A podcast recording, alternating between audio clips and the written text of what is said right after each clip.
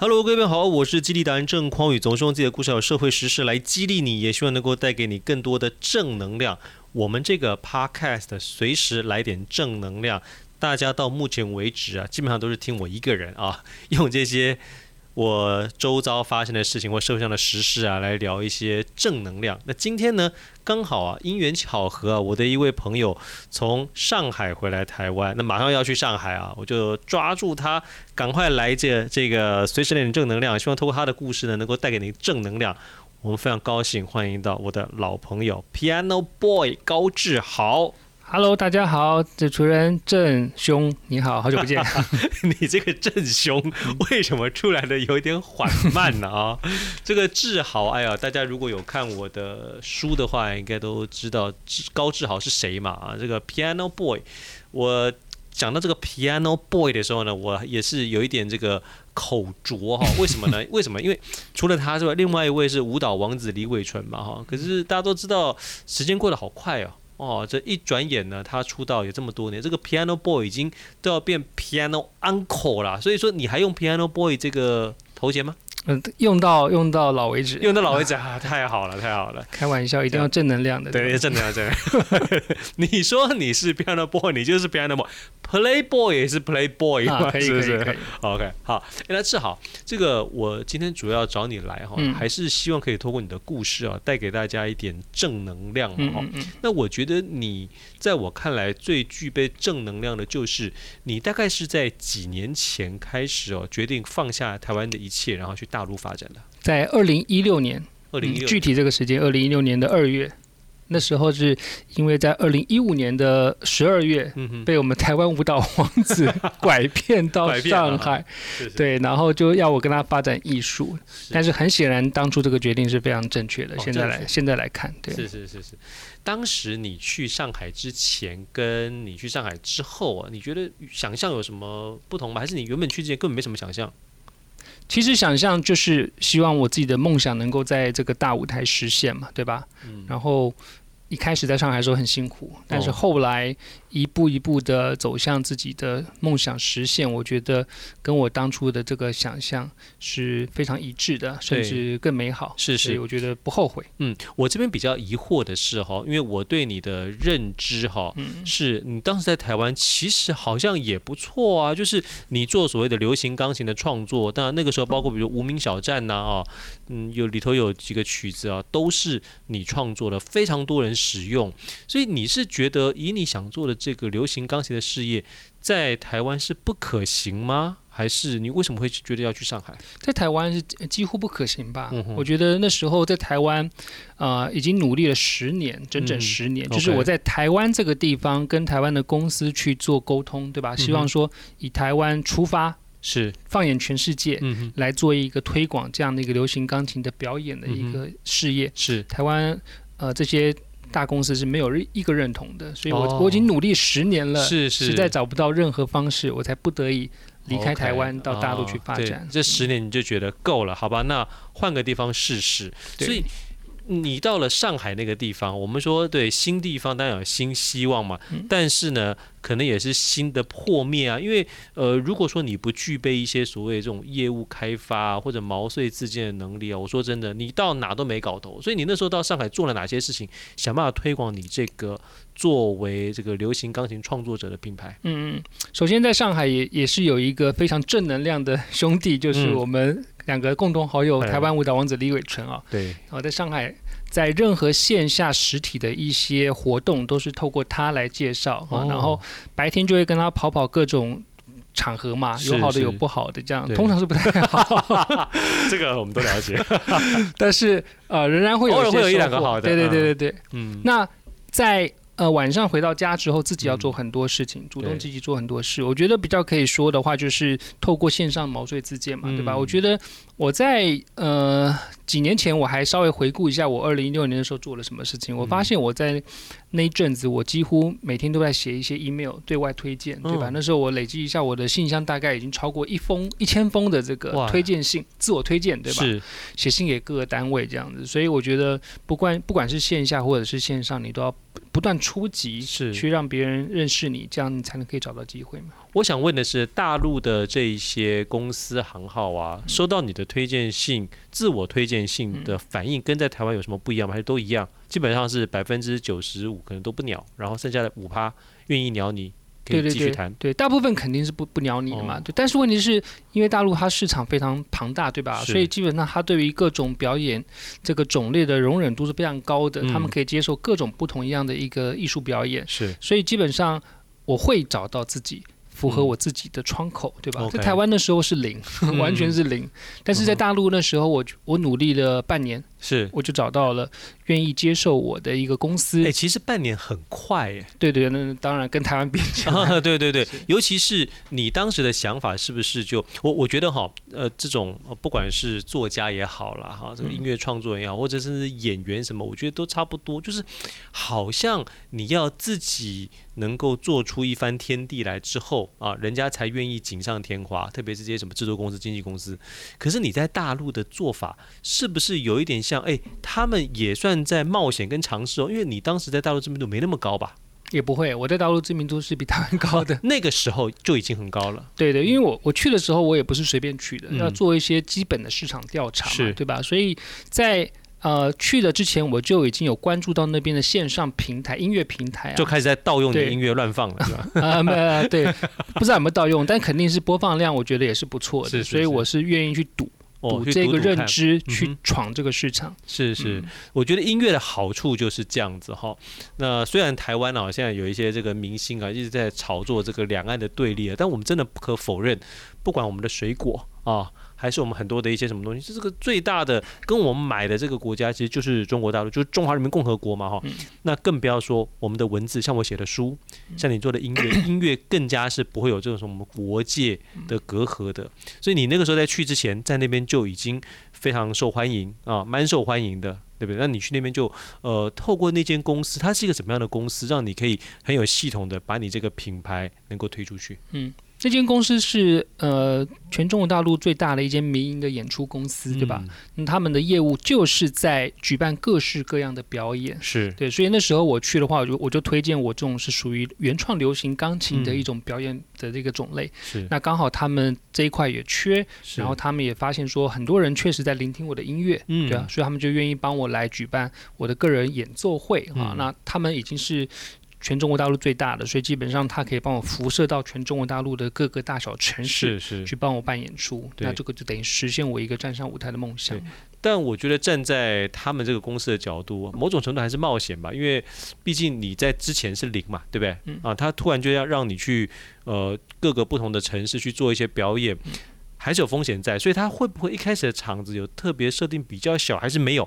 他反正就是努力的推，来看能来多少人就来多少人。嗯，其实都是蛮合理的做法。他们第一场是在北京，嗯，也就是他们公司的总部，对吧？在北京的场地，然后先办了一场之后，那是二零一六年只有一场，然后二零一七年我记得就到四场，嗯，那四场的话就选比较大的场地，比如北上广深，对吧？我们中国大陆最大的城市，所以呢，它是也是逐步慢慢去扩大的。对，然后到了一八年，我记得就已经。到了三十多场了，所以基本上就是也是去做个尝试，合理的推进我的这个演出的项目。对，你在跟中国大陆公司合作的时候啊，本来有没有什么担心？因为很多人都讲说什么台商在大陆被骗啊什么的，你接触的经验是很好的，还是其实你非常小心，所以才没有被骗？我我是非常小心的。嗯，对，那我我觉得被骗这种事情，应该说不论你到全世界任何角落，都是会有人骗你的，对吧？所以这件事情跟中国大陆或者不是中国大陆没有任何关系，嗯，就你自己本身就要有一个判断能力。对，譬如说基本的合约要签，嗯，对方的资质你要审查，对吧？对方是什么样来头，你自己要做个判断，对。吧？所以那时候我跟人家的公司也是，确实人家已经是在中国大陆办了很多演出的一个，你可以见得到的公司，嗯，对吧？然后你就跟他做一协商，做自我推荐，嗯，并且你在没有拿到任何的预付款之前，你不会去采取任何过度的付出，嗯，这些基本的商业一些尝试，其实你只要稍微注意，然后稍微审慎一下，其实也不会被骗什么东西。对对对，你那个时候在呃，等于是被做起来了嘛，哈，大家都看到，哎，哦，这样子一个流行钢琴创作者，能够在大陆有这么多的人啊，呃，实际上愿意付费来听你的表演，然后在网络上，你的音乐下载量超越朗朗了，是吧？而其实因为主要郎朗他本来就不是做原创流行钢琴嘛，嗯、对吧？他是古典钢琴，古典本来就属于比较高雅的艺术，没错。对，那所以我们一我们就比较贴近一般民众啊。那当然，一般民众的聆听的市场基数会比较大，对对，等于不同的。类别啦，没错没有。其实我刚刚故意把这一点讲出来，是说哈，这个大家千万不要小看自己哈。就是虽然呢，我们就说比这个古典钢琴啊，这个琴艺啊，干嘛，朗朗当然是很厉害。对。但是我们用另外一个方式，我是钢琴创作曲的时候，因为更贴近一般的民众，所以其实它这个普及率啊，哈，受大家喜爱率，其实可能是超越这样子一个国际级的大师的啊。所以任何一个我觉得想要。打造自己品牌的朋友，你都要知道，有时候会有这样子的巧门，啊，你没有不用说任何的谎，因为都是真实的啊。但你是可以去超越一些你你可能原本想要打压自己，你觉得望其项背的，no no no，其实你也非常的不错。好，那有这样子一个基础之后，你后来回到台湾是为什么原因回到台湾？我后来回台湾是前年吧，嗯，疫情过后嘛，是那时候疫情中断了很长一段时间演出，是，是。然后其实，在疫情之前，我在中国大陆的一些合作的一些公司都差不多建立了，嗯，对吧？然后再来台湾，自己家里面父母也需要照顾，嗯，对吧？所以后来我在大陆长久待的必要性就不高，哦，啊，所以我现在就。回来台湾居住，然后有必要时候再出差。哦，是我懂了。所以其实你本来哈，因为这个中国大陆这么多省，其实一省就像一个国一样了哈。也就是说，你因为已经建立了这个关系，那固定的这个合作模式，包括线下线上的，你人根本不需要在大陆。对。你其实只要有表演啊，你就去。可能比如说这个月在巡回，巡回完就是你一年跑这一次巡回也就可以了。对啊，对啊。哦，对对对。所以这是我觉得现在这个呃社会哈，现在这种整个世界的工作形态啊。真的是对于这种呃工作者哈。特别是艺术创作者是非常有利的哦，啊，就你不用被限制在一个地方，而是可以这样到处旅行。但那个时候疫情对你有很大的打击吗？还是其实没有很大打击，反而更好？因为大家在网络上开始听你音乐。疫情其实一半一半嘛，嗯，就是因为我自己做音乐的话，其实线上跟线下都会有事业，对吧？嗯、线上就是音乐平台，对，线下就是实体的表演。嗯哼，那疫情的话会把实体表演全部都砍掉，对，但是线上的是还在，嗯哼，啊，所以基本上。其实你在做事业的时候也是要多角经营嘛，对吧？对对，你即便是音乐，你也肯定需要各种不同的方式来获取你的一个业务收入，是，是，是，这样才不会在某些特殊的情况下就突然归零。嗯，你的音乐好，某种程度上跟我的这个写书啊，嗯、我觉得也是有点像的。好、哦，就是。可能刚开始的这个版税会非常不错，因为刚开始这个可能出新专辑的时候，大家会打这个广告啊，对不对啊？开始卖的不错，这样。那可是随着时间的过去，你的这个收益就会越来越少。在你也是一样的情形嘛，所以你必须要不断的要出新的专辑，出新的这个创作曲。嗯，哦，其实我觉得。呃，都看都看你的音乐的品种吧，或者音乐的一个种类。嗯、像如果你问我们这一这个音乐创作这一块的话哦，音乐其实我自己是做流行钢琴创作啊。嗯、这个流行钢琴其实它不算是一种非常时尚的一个音乐表演，它不是什么追星哈，或者是明天什么天王要出什么新专辑。所以基本上呃，如果愿意听我音乐的人，基本上就已经把它当做是日常生活的一个呃。嗯疗愈的一个轻音乐，对吧？或者心情不好会听，哈、嗯，对，有点像是长久陪伴的一个必要的一个艺术作品，嗯、对。所以我发现，其实我的流量一直都还蛮稳定的，嗯、没有什么太大上下的严重波动。是是，呃，如果哈，你这个，因为现在大部分时间是在台湾，对，对不对？嗯，你会觉得在台湾，如果透过 YouTube 这样的平台播放你的音乐，它的收益是是够的吗？还是啊，这个跟中国大陆差太多了？你会怎么样去做你这个平台上架的选择？嗯，我自己的那个音乐的市场受众比较多，是位于就是在华人吧，华人圈。嗯，那华人圈最大就在中国大陆嘛。是。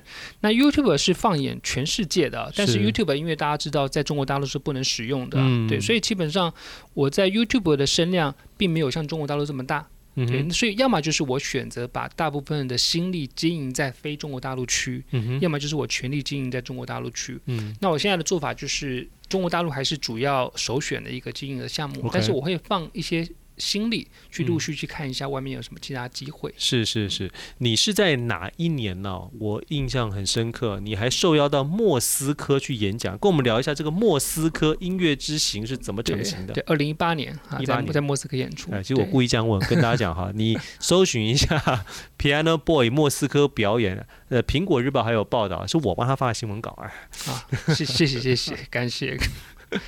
所以这个演出那时候，我觉得跟我们今天主题一样嘛，对吧？嗯、就是我们一定要就是不断去毛遂自荐，对吧？嗯、自我自我去自我推销，搞各种资。所以你当时怎么自我推销的呀？其实你只要平常留心很多的演出资讯，对吧？嗯、不论是在中文界或者是在非中文界，对吧？你去留戏啊，其实全世界各地都有非常多的演出。对，那有时候在外国人，他们也是很想要看一下中国的一些表演，对吧？对。或者看一些我们其他国家的项目啊，所以你都可以跟他们介绍，用不同的切入口嘛。他们就想要互相交流一下，互相观摩一下。所以他们一旦会有这样的需求，那刚好你又来自我介绍，对吧？对。那他们可能也不认识其他的表演者，他们很愿意跟你合作。嗯、对，对对对，这个。哎，你这样一讲，让我想到我以前在呃推广这个毛遂自荐，在教搭讪的时候，也常常讲这个事业上的毛遂自荐啊，跟这个两性搭讪是一样的。就有时候哈，我们看到一个很大的公司，我们希望跟他毛遂自荐，推广我们自己的产品跟服务的时候，很多人就会自我打枪。对。对，但殊不知呢，这些公司其实刚好也需要你这样的产品，刚好也需要你的服务。这就好像你看到一个正妹的时候，你很容易自我打枪，她一定看不上我。Who knows？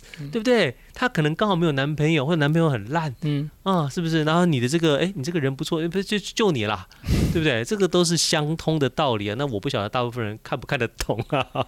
希望大家看得懂。好，哎，那你现在呢？等于呃。大部分时间要在台湾啊，只是如果有表演才去中国大陆。你还有什么新的一些计划没有？目前这个音乐项目的。的这个事业，我觉得就占我生活蛮大一部分的吧。嗯、那其他的计划，可能有机会再找一些自己有兴趣的事情做，Okay. 对吧？大概就这样吧。我觉得生活简单，然后有一些你自己特别喜欢的一两样事情，去全力以赴就够了。是，是，是、嗯、说到喜欢的事情啊，其实你在去中国大陆之前呢，嗯、也曾经算是在教育这一块蛮深耕的哦。对对对，那个时候在教育方面做过什么事情？做了蛮多吧，就是那时候因为自己是。物理物理毕业的，嗯、然后我在呃有关物理的这个补教的教育上能琢磨的，大概都已经尝试过，对，补习班，然后。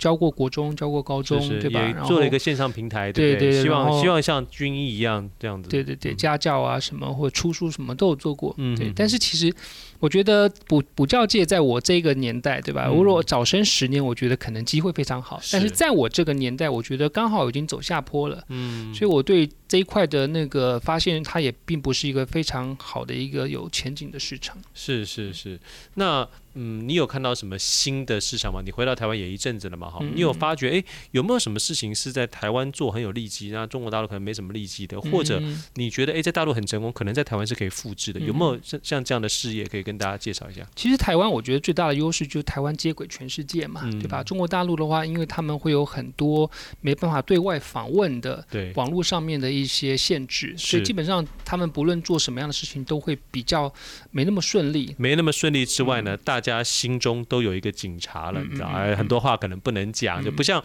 在台湾，台湾真的是什么主题都可以拍啊，哦，电影啊，哈，戏剧啊，在大陆就没有办法。对。对，所以我觉得台湾就是一个面向全世界的机会嘛。然后你全世界的任何的新的机会，对吧？你举凡是任何线上线下实体虚拟，对吧？虚拟货币啊，什么新的概念，区块链，在台湾我觉得都非常有机会，很快去接触到。是是。对，那我觉得也提供年轻人很多的机会，可以获得更好的一个发展。但是我觉得这个时代更需要。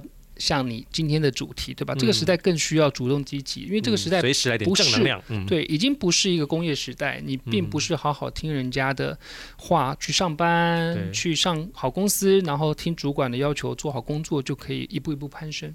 我觉得这个时代反而真的每个人都必须要主动出击吧。对，到目前为止听起来啊，你是。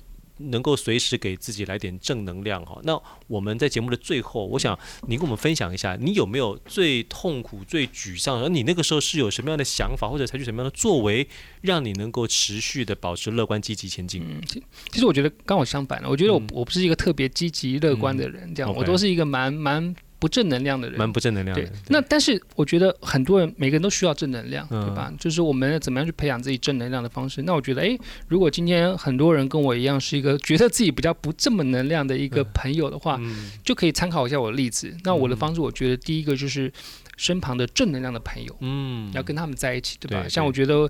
跟我们的今天的主持人对吧，郑大哥，还有我们台湾舞蹈王子，就我们我们两个人的朋友，他现在也不王子了，他叫这个舞蹈艺术家啊，舞蹈艺术家。好，我们这个我觉得这两位都是非常值得我学习的一个正能量的一个很好的朋友，对吧？跟这样正能量的人相处，你就会让自己去远离自己的负能量，因为我觉得每个人都有自己天生的一些性格在，对吧？我自己我我自己一个人就是会比较不喜欢。呃，去对外接触的个性中会有一部分蛮强烈的。嗯、那我觉得第一个就是交正能量的朋友，第二个就是不断找自己真正喜欢做的事情吧。嗯、哦，这两个我觉得都能够让自己维持在一个比较好的状态。嗯、对，非常好的建议哈。就是很多朋友，如果你没有办法自动自发的有正能量，你可以透过环境，这个环境可能是朋友，也可以是你现在正在收听的 Podcast 的郑匡宇的随时来一点正能量。是是。我们非常高兴今天请到 Piano Boy 高志豪跟我们进行分享，希望下次还有机会邀请你，谢谢，谢谢大家，拜拜，拜拜。